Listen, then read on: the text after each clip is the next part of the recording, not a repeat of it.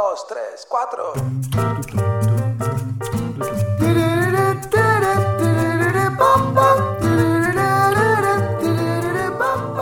Uno de los principales problemas que tenemos en Uruguay, que tenemos en la región o que tenemos en el mundo es el acceso a la vivienda. La relación entre el salario de una persona y lo que vale una propiedad hace que para muchos sea imposible poder acceder a ese anhelo de la casa propia. ¿Hay alternativas? Sí, sí las hay, y hay una que es el concepto de autoconstrucción. ¿Podemos construirnos una casa por nosotros mismos? Bueno, la realidad es que es depende. Pero para hacer el experimento, quise construir algo yo que repetí jardinera por manualidad para ver si se podía.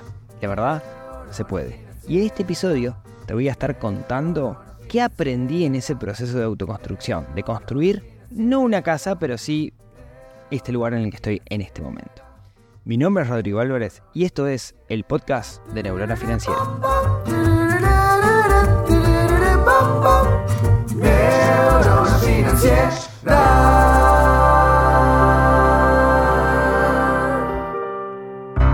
Muy buenos días, tardes, noches para todos. Bienvenidos a un nuevo episodio del podcast de Neurona Financiera. Soy Rodrigo.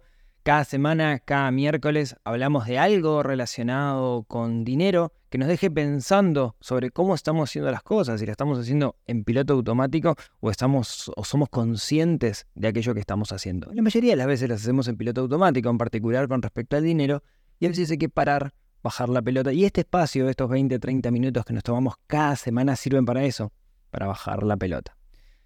Antes de arrancar, si esto te sirve, si esto, si Neurona Financiera te da una mano, te pido un favor y es que eh, lo agregues en tus favoritos, que le pongas estrellitas, que lo puntúes.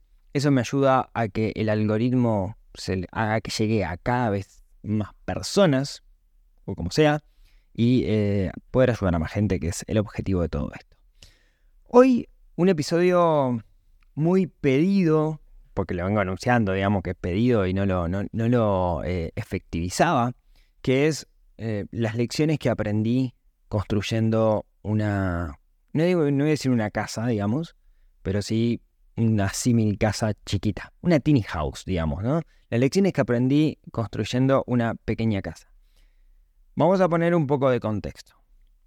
Cada tanto hago alguna encuesta a la comunidad de Neurona Financiera, a todos aquellos que están suscritos al newsletter, porque tengo su mail y les puedo mandar, si no están suscritos al newsletter, neuronafinanciera.com y ahí se suscriben. No mando mucho spam, solo mando un mail los jueves o a veces los viernes. Y la encuesta, o en esa encuesta, una de las cosas que suelo preguntar es cuál es el principal objetivo o desafío financiero que están enfrentando las familias. Y siempre lo que gana como objetivo es el acceso a la vivienda. Y es que el acceso a la vivienda es un gran problema para la mayoría de las personas. A ver, repasando, ¿no? Así chiquito, ¿cuáles son para la mayoría los mecanismos con los cuales podemos acceder a una vivienda? Bueno, ir y comprar la casa, pero si hacemos una relación entre los salarios de las personas y los valores de las propiedades, es muy difícil que alguien, a menos que, gane muy bien o tenga muy buena capacidad de ahorro, que haya logrado ahorrar el dinero como para comprar una vivienda. ¿Sí? La mayoría de las veces no se da, no se, no se compran en cash las, las propiedades. A menos, eh, estoy hablando en particular de la primera propiedad, ¿no? Porque a veces alguien tiene una, la vende, después compra otra, no, pero estoy hablando de la, de la primera. La más común es la hipoteca, que la hipoteca tiene la, tiene el, problema en Uruguay de que las tasas son bastante altas, entonces uno va a estar 20 años o más pagando esa hipoteca y al final termina pagando el doble o más inclusive del, valor de la propiedad y más problemas, digamos, que tienen las hipotecas. Creo que hemos hablado bastante al respecto, pero para muchos es la única opción.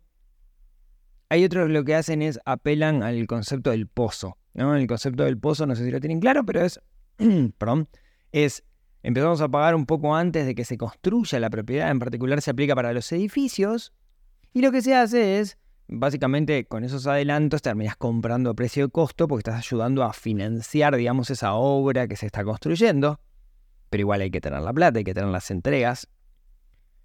Eh, otros acceden por medio de una herencia, bueno, heredé una propiedad, no lo podemos controlar, así que eso lo descartamos. Y otros deciden construir su casa cuando construimos una casa, en particular algo que podemos hacer en lugares donde hay terrenos disponibles, que no en todos lados hay, tenemos dos caminos, o contratamos a alguien o apelamos al más económico, que es este concepto de la autoconstrucción. Y esto vamos a estar un poco hablando el día de hoy. La pregunta que quiero responder hoy, sin ser experto en la materia, ¿se puede construir una propiedad? Eh, yo creo que sí, y acá, muy importante, no, no quiero menospreciar ni el trabajo de los constructores ni el trabajo de los arquitectos. El arquitecto planea, el constructor ejecuta si no tenemos alguien, digamos, que nos pueda dar una mano con la parte de planeación, podemos hacer mm, bastantes errores, ¿no? Entonces, eh, creo que, no quiero menospreciar el trabajo. Yo soy un arquitecto frustrado, eh, me encanta la, arquitectura, entonces hago planos, digamos, por jugar. Eh, a lo que voy es que no, no, no, no, quiero que ni arquitectos ni constructores se sienta menospreciado por lo que voy a comentar en este episodio. Pero la realidad es que muchísimas personas no pueden acceder a una empresa constructora, no pueden acceder a un arquitecto que haga un proyecto y tienen una necesidad de vivienda que quieren cubrir. Y ahí es donde viene el concepto de la, de la autoconstrucción. ¿sí?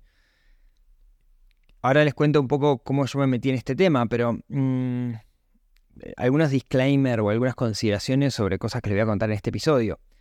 A mí, Rodrigo Álvarez, uno de mis valores importantes es la autosuficiencia. A mí me gusta eh, la independencia, ¿no? Yo, me siento bien cuando soy autosuficiente.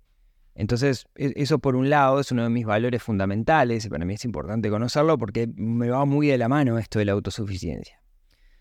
No sé nada de albañilería, lo que es cemento, ladrillos, bloques, no es lo mío. O sea, sé hacer hormigón y, y, pero, eh, eh, por ejemplo, quise forrar una pared con cerámica y se me cayó la cerámica para que se hagan una idea, digamos, no, claramente no es lo mío. Sí crecí entre maderas. Mi, padre como segundo oficio siempre trabajó como carpintero y yo crecí entre acerrín y maderas. Entonces me siento muy cómodo con la madera y es el método constructivo que, que utilicé, que que le voy a contar ahora. Tengo un vecino que se hizo una cabaña, una cabaña espectacular, digamos, eh, y, me dio como muy, muy para adelante en este tema. Tengo un amigo que ha hecho muchas cabañas. Juan, te mando un abrazo enorme si estás escuchando. Juan, eh, que es líder de, uno de los líderes de una de las ONG más grandes acá en Uruguay ha construido muchas cabañas y tiene mucha experiencia en el tema y fue mi mentor en este sentido. O sea, mi mentor, cuando digo mi mentor es, tuvimos muchos mensajes por WhatsApp donde respondía muchas de las preguntas que, yo tenía, ¿sí? Eh, y el otro disclaimer es, uno no puede agarrar y hacer una casa en el centro de la ciudad. Eh, usualmente el hecho de hacer una casa implica que tengas un terreno y no todo el mundo tiene terreno como para poder hacerlo, ¿no? Entonces, todos esos disclaimers, digamos, sobre, sobre el hecho de la, de la autoconstrucción relacionado a, mi persona. ¿Por qué yo me metí en este baile? Bueno, primero, tenía la inquietud de todas esas personas que hoy necesitan acceso a la vivienda y no pueden acceder y ven la autoconstrucción como algo imposible, si, si era posible realmente sin tener conocimiento previo. Después tuve la necesidad. ¿Por qué? Porque Mm, yo vivo en una casa que está construida a base de contenedores marítimos, si bien la casa es bastante grande, tiene tres dormitorios, dos baños, living, etc. Eh, nosotros tenemos dos hijos, eh, una nena y un varón, y por las edades que tienen, duermen juntos, y en la otra habitación, lo que eh, es el taller de, mi esposa, donde, donde ella trabaja, donde tiene las máquinas de coser, donde lleva su emprendimiento adelante, que se llama Minúsculos. Y claro, los niños, dados la edad que tienen, entraron a pedir cambio de, habitación, ya no quieren dormir juntos. Entonces sabíamos que era un problema que teníamos. Entonces siempre tuvimos el, bueno, en algún momento vamos a tener que sacar el taller para fuera de la casa. Y bueno, junté la necesidad de em, eh, que teníamos de, tener el taller afuera de la casa, al mismo tiempo eh, mi necesidad o mi gusto por construir cosas y por la autosuficiencia, y este experimento de ver, bueno, ¿cuánto cuesta realmente hacer una casa eh, uno solo, ¿no? O sea, ¿cuánto cuesta hacer una casa y cuánto tiempo me lleva hacer una casa modalidad autoconstrucción? ¿Y por qué digo una casa y no digo un galpón? Porque lo que hice fue una habitación que de hecho creo que quedó mejor de lo que es la casa adentro, ¿no? O sea, no es un galponcito, es una, una habitación con todas las mismas comodidades que tiene la casa. Y ahora después me voy a meter un poco en el tema, ¿no? La aislación térmica, eh, la calidad de los materiales, el piso, o sea, básicamente, de hecho, creo que hasta es un poco mejor de lo, de lo que es la casa, ¿no? Entonces, eh, es una habitación de más o menos 12 metros cuadrados, 4 por 3 eh, utilicé madera como técnica constructiva y ahora me meto un poco en, eso.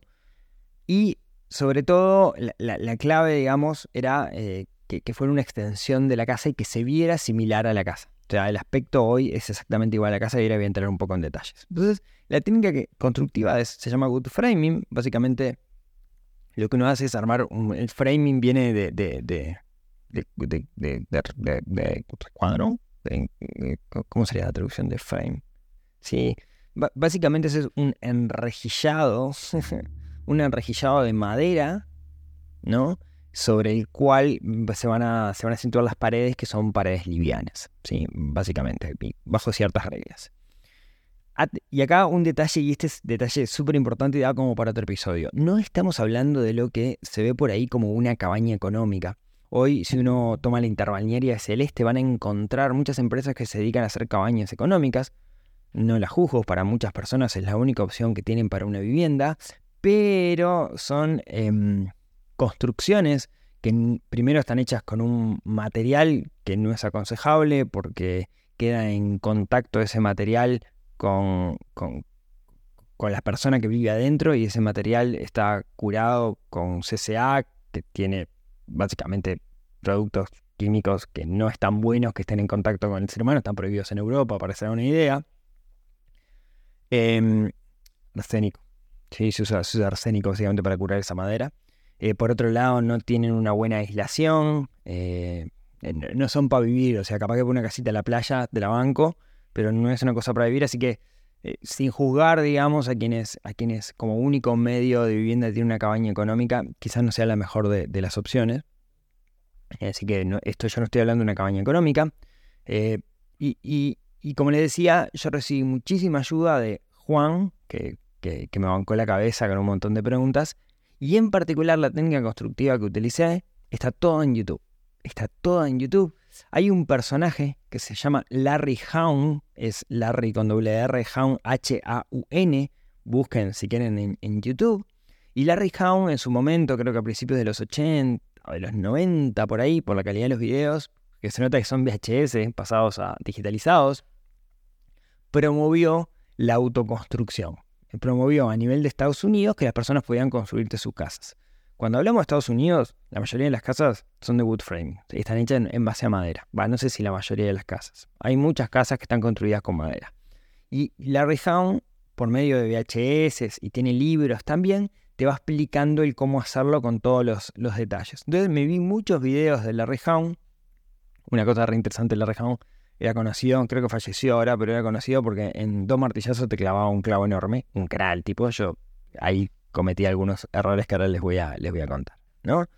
Eh, le decía, me guié, digamos, por, por esa estrategia constructiva. O sea, básicamente hice una casa chiquita, por eso me refiero que es una teen house, sin baño. Le podría haber hecho baño, pero sentí que no lo necesitaba, al menos en este momento. Tengo como pensado dónde lo voy a hacer a futuro. Eh, pero en este momento no lo necesitaba. y me metía un poco con sanitaria, que es un poco más complejo, pero tampoco es rocket science. De nuevo, sin desmerecer a los, a los sanitarios.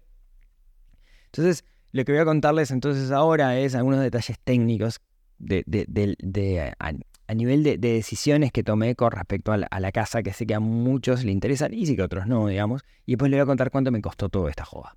Entonces, yo hice eh, este enrejillado, el frame, lo hice en madera, ¿sí? Eh, siguiendo ciertas reglas y utilicé, eh, primero, la base de la casa, eh, yo vivo en un, lugar sobre la ladera de un cerro, entonces está en un desnivel importante, Entonces, hacer una platea o hacer hormigón no era una opción porque tenían que poner mucho relleno, etc. Entonces la casa está elevada sobre pilotes. Básicamente como está hecha la mayoría de las casas yankees, ¿no? Esos pilotes son, son básicamente em, eh, postes de, pino curado con este CCA, digamos, yo les comentaba, que van enterrados adentro de la tierra 60 centímetros y ahí sí hay como hormigón, digamos, por, por un tema de que si viene viento, que no es levante o algo por el estilo y después quedan todos cortados al mismo nivel. Más o menos, lo que se hace es en esa superficie de 4x3, que no es 4x3, es más o menos, pero quiero ir con números redondos, lo que se hace es, se va poniendo los pilotes cada metro cuadrado. Entonces tenés, imaginen, las cuatro puntas y después haces un enrejillado como de un metro cuadrado donde van entrando esos pilotes que son los que sostienen la casa. Arriba de eso comienza un proceso de framing, ¿no? Un proceso donde le pones este enrejillado, que yo lo hice en madera, también lo hice en pino CCA, eh, y usé, eh, hablo, hablo en, pulgadas, porque van a ver que estas cosas se verán en pulgadas. Eh, es más cómodo que todo el mundo hable en pulgadas estas cosas, pero usé, básicamente, para, para la base, usé em, postes cuadrados, postes no, digamos, tablas cuadradas, o sí, son postes de 4x4, o sea, si voy a, centímetros son 10 centímetros por 10 centímetros, más o menos, una pulgada 2,5. Y después eh, tablas de, eh, para, hacer, digamos, la, base, tablas de 4 por 6, que es 15 centímetros por 5 centímetros. Con eso, arriba va el piso, el piso utilicé eh, paneles fenólicos, ¿sí? Em, y después hice también el, frame, lo, hice, elegí hacerlo con pino, también con pino CCA, porque básicamente no se lo comen los bichos. Eh, y, podría haber elegido otra madera, digamos, pero como no está en contacto con el ser humano, no voy a tocar ese pino, no es un problema en términos em, de la salud, supongo, eso me dijeron al menos. Entonces hice como el frame, eh, lo hice con tablas de 4x2, cada 40 centímetros, básicamente. La regla dice que los frames van 16 pulgadas del medio al medio. Eh, después las paredes del lado exterior utilicé una madera que se llama OSB, que es para eso. Afuera de eso utilicé una cosa que se llama Tyvek, que es una suerte de tela que hace que el agua no pase. Y afuera de eso utilicé eh, un, em,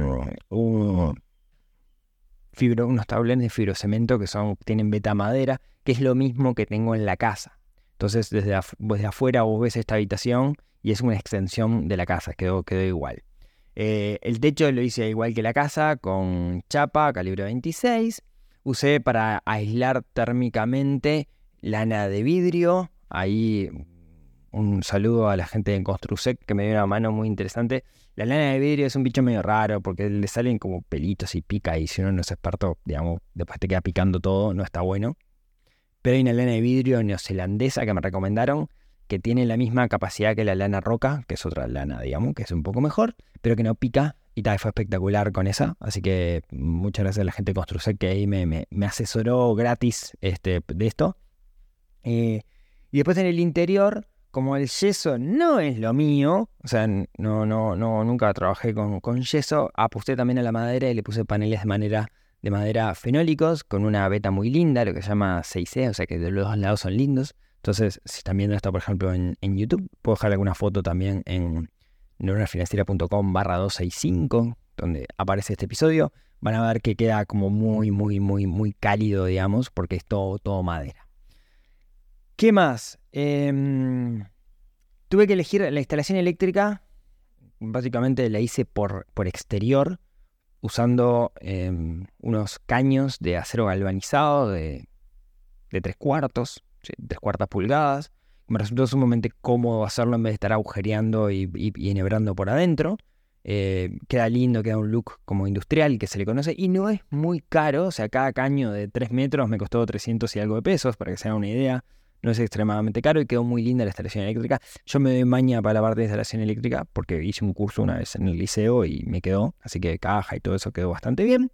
Y el piso, usé pisos vinílicos que la verdad que había visto algunos videos en, en, redes de, de, Florencia Servente, de mamá arquitecta, poniendo piso vinílico, esos que se hacen clic clic, Y dije, esto debe ser medio difícil, y pero la verdad que es una pavada. Ella lo hace ver muy fácil, pero yo dije, acá, hijo, esto debe ser difícil. Y la verdad que quedó súper lindo el, piso vinílico. Em, y así quedó esta, esta, esta habitación, este taller, este estudio, como, como le quieran llamar, que se escuchan un poco de ecos porque faltan los muebles todavía y debe estar, tengo que, que buscarle la vuelta con eso. La pregunta del millón. Costo. ¿Cuánto me costó esto? ¿Es más barato o es más caro que hacerlo em, en otro método constructivo o hacerlo con alguien más? Bueno, no lo tengo muy claro. Teniendo en cuenta que para hacerlo tuve que comprar máquinas, eso es, me tuve que comprar una ingletadora, me tuve que comprar una motosierra para comprar los pilotes, me tuve que comprar un cepillo porque la está media torcida. Y, y teniendo en cuenta que dentro de este costo también está la calefacción de la casa, de la casa de esta habitación, que es por medio de aire acondicionado, no me animé a meterle una estufa, así que le puse un aire acondicionado. El costo total fue de 700 dólares al metro cuadrado. Eh, cuando un método constructivo tradicional debe andar bastante arriba de los, de los 1000, si, si no me equivoco. Así que fue más económico, pero tampoco fue, wow, la panacea. Lo tomé como hobby, me llevó seis meses hacerlo digamos, porque arranqué en diciembre y terminé ahora hace poquito. De hecho, me faltan algunas cosas en el exterior que lo dejé para, para después, le voy a enganchar con otra cosa que quiero hacer. Eh, y qué más, eh, lo disfruté mucho. ¿sí? Ahora, esos 700 dólares que le estoy contando, que incluyen maquinaria y que incluyen el aire acondicionado, que me costó más o menos 500 dólares, aire acondicionado, instalación y todo eso, que ahí sí no me doy maña, creo que se puede bajar. Y ahí aprendí un montón de, lecciones y estas lecciones se las, se las quiero dejar por, por si les sirven. Eh, creo que hay un tema de escala, que cuanto más grande sea en realidad, se puede llegar a bajar ese, ese valor. Estoy convencido de eso. Creo que si hacemos un planito bien y aprovechamos las medidas estándar de alguna de las cosas que se utilizan, podemos bajar bastante. O sea, yo tuve mucho sobrante demasiado sobrante. No soy bueno en, el, en el dimensionamiento de los materiales a comprar. Tiendo a comprar de más. De hecho, tengo algunos tablones. Ahí le estoy, contando en este valor. No sé, quizás le pueda sacar bastante dinero al proyecto total. Si, saco lo que tengo de sobrante que lo puedo llegar a utilizar para, para otra cosa. Eh, lo que tenemos que tener en cuenta en de nuevo medidas americanas y todo eso, que los paneles, tanto los fenólicos como los OSB, su medida es 1,22 por 2,44. Si tenemos eso en cuenta, y, tenemos en cuenta el 3,30 que mide usualmente cada uno de los palos de pino, si tenemos eso en cuenta a la hora de eh, hacer el plano, podemos llegar a ahorrar bastante para evitar sobre, sobre todo el, el, el, sobrante, ¿no? los cachos de madera que te quedan por ahí. Después lo otro es eh, cosas que aprendí eh, yo no busqué precio. ¿ah? No, tenía tiempo como para estar recorriendo N locales para ver qué me salía más barato o qué me salía más caro. Hay una diferencia importante, se puede hacer una diferencia. Yo básicamente me casé con un proveedor porque generé una relación de confianza y me decía te lo llevo tal día y sé que me lo lleva y, y lo llamamos a Javier, le digo necesito esto y sé que me lo trae. Entonces me casé con un proveedor y no busqué precio. Seguramente si buscas precio se puede bajar, otra lección aprendida fue, eh, yo hice todo a martillo y clavo, clavos, eh, en su mayoría clavos de acero inoxidable, súper importante que sean galvanizados, los clavos que no se oxiden, no acero inoxidable sino galvanizados, clavos roscados, usé clavos de 3 pulgadas y media, de 4, hasta de 5, súper importante, súper importante que eh, usen clavos que no se oxiden, si no la estructura se puede dañar. Y los clavos los metí a, martillazo, básicamente, ¿no? Fuera de algún dedo que marchó en su momento porque me pegó un martillazo, si tuviera que hacerlo de nuevo hoy, creo que invertiría en una clavadora hidráulica, porque una de las cosas que pasa es que la estructura, hasta que no está en las paredes, etc., es una estructura que queda endeble, se mueve, ¿no? Y decir, esto va a ser una casa, se mueve para todos lados. Y cuando le metes un martillazo, una de las cosas que termina pasando es que se te puede salir de escuadra alguna cosa, entonces, eh, fuerte recomendación. Eh, la próxima que ves que lo haga, me voy a comprar una clavadora hidráulica. Eh, eso lo charlaba con Martín, eh, amigo de, redes, digamos, que encontramos un, el gusto similar en la construcción de casas de contenedores y casas de madera, y sí creo que se, hace importante. Lo otro es la madera, la madera en Uruguay viene toda torcida, no es madera pensada para construcción, entonces es madera que viene bastante torcida. En ese sentido, eh, mi amigo Juan me está contando de que él está empezando a utilizar una cosa que se llama pino finlandés, que mide como 5 metros y algo y que es súper recto y que se usa justamente para, para construcción. Dicho todo esto, ¿es un camino la autoconstrucción? Ah, yo me convencí que sí. Yo creo que tenemos que volver un poco a, a las raíces de lo que somos nosotros, ¿no? Individuos, volver un poco al pasado, donde la gente se construía sus, casas y era como bastante autosuficiente. Creo que tenemos que volver un poco a eso. es, una idea mía, me parece que, que el hecho de hacer cosas con nuestras propias manos nos empodera. Creo que, que es algo que, que de alguna manera, eh, o sea, la sensación que genera está buenísima. Creo que es posible creo que es una opción que se puede ir haciendo de forma modular. O sea, puedes empezar con algo chiquito y si lo tenés previsto desde entonces ir creciendo. Ya les digo, a mí me costó más o menos 700 dólares el metro cuadrado. Creo que, digo, lo digo en dólares para que todo el mundo entienda, pero creo que se puede bajar inclusive. No estoy teniendo en cuenta el tiempo, ¿sí? eso, eso como, como cosa importante. Pero me parece que tanto la madera como el concepto de autoconstrucción podría ser una opción más que interesante si el día de mañana queremos tener nuestra vivienda y eh, no nos dan los medios para hacerlo de una forma tradicional, ya sea como una hipoteca o comprar o lo que sea. Así que bueno, esto era lo que quería contarles, quería contarles mi experiencia. Seguro les surgen un montón de dudas al respecto, no duden en escribirme. Sin ser experto, eh, les voy a poder contestar todo, todo lo que pueda eh, y lo que no, no pero sin ser experto en la materia y aclarado eso. Y bueno, espero no, haber decepcionado con, este episodio. Ah, les cuento una cosa. Cuando empecé el proceso, yo dije, yo voy a filmar todo y después hago unos videos súper buenos para, para YouTube. Los edito y hago todo el proceso de construcción. Y, mientras empezaba, y creo que llegué, no sé, tres días de laburo y ya me voló tísicamente poner el teléfono y buscar el ángulo después te, te atrasa. Y, la verdad, yo cuando hago esto entro como un estado de, flujo, no hay cansancio, no hay nada, lo único que pienso es lo que tengo que hacer. Y, tal, la verdad no, no, no, no, no, filmé casi nada después de, de, levantamos la primera pared y después no filmé más nada. Nada del proceso me, me dio mucha fiaca. Admiro a aquellas personas que pueden hacer algo, disfrutarlo y al mismo tiempo estar filmándolo. Yo carezco de esa, de esa capacidad. Pero bueno, Muchas gracias por escucharme. Espero que esto les haya aportado un poquito, eh, que les dé una idea. Y bueno, si, si, si la casa es importante para ustedes y no tienen otra opción, comiencen a pensar el concepto de la autoconstrucción, que me parece que no es para nada descabellado. Muchas gracias por escucharme hasta acá, como siempre. Y si tienen ganas, nos vemos, nos hablamos, nos escuchamos la próxima semana en otro episodio de esto que se llama el podcast de Neurona Financiera. Les mando un abrazo y recuerden que tenemos que despertar esa neurona que tenemos un poquito dormida para ser personas que viven de manera consciente, apagan el piloto automático y buscan vivir una buena vida. Les mando un abrazo y nos vemos la próxima Chau chau.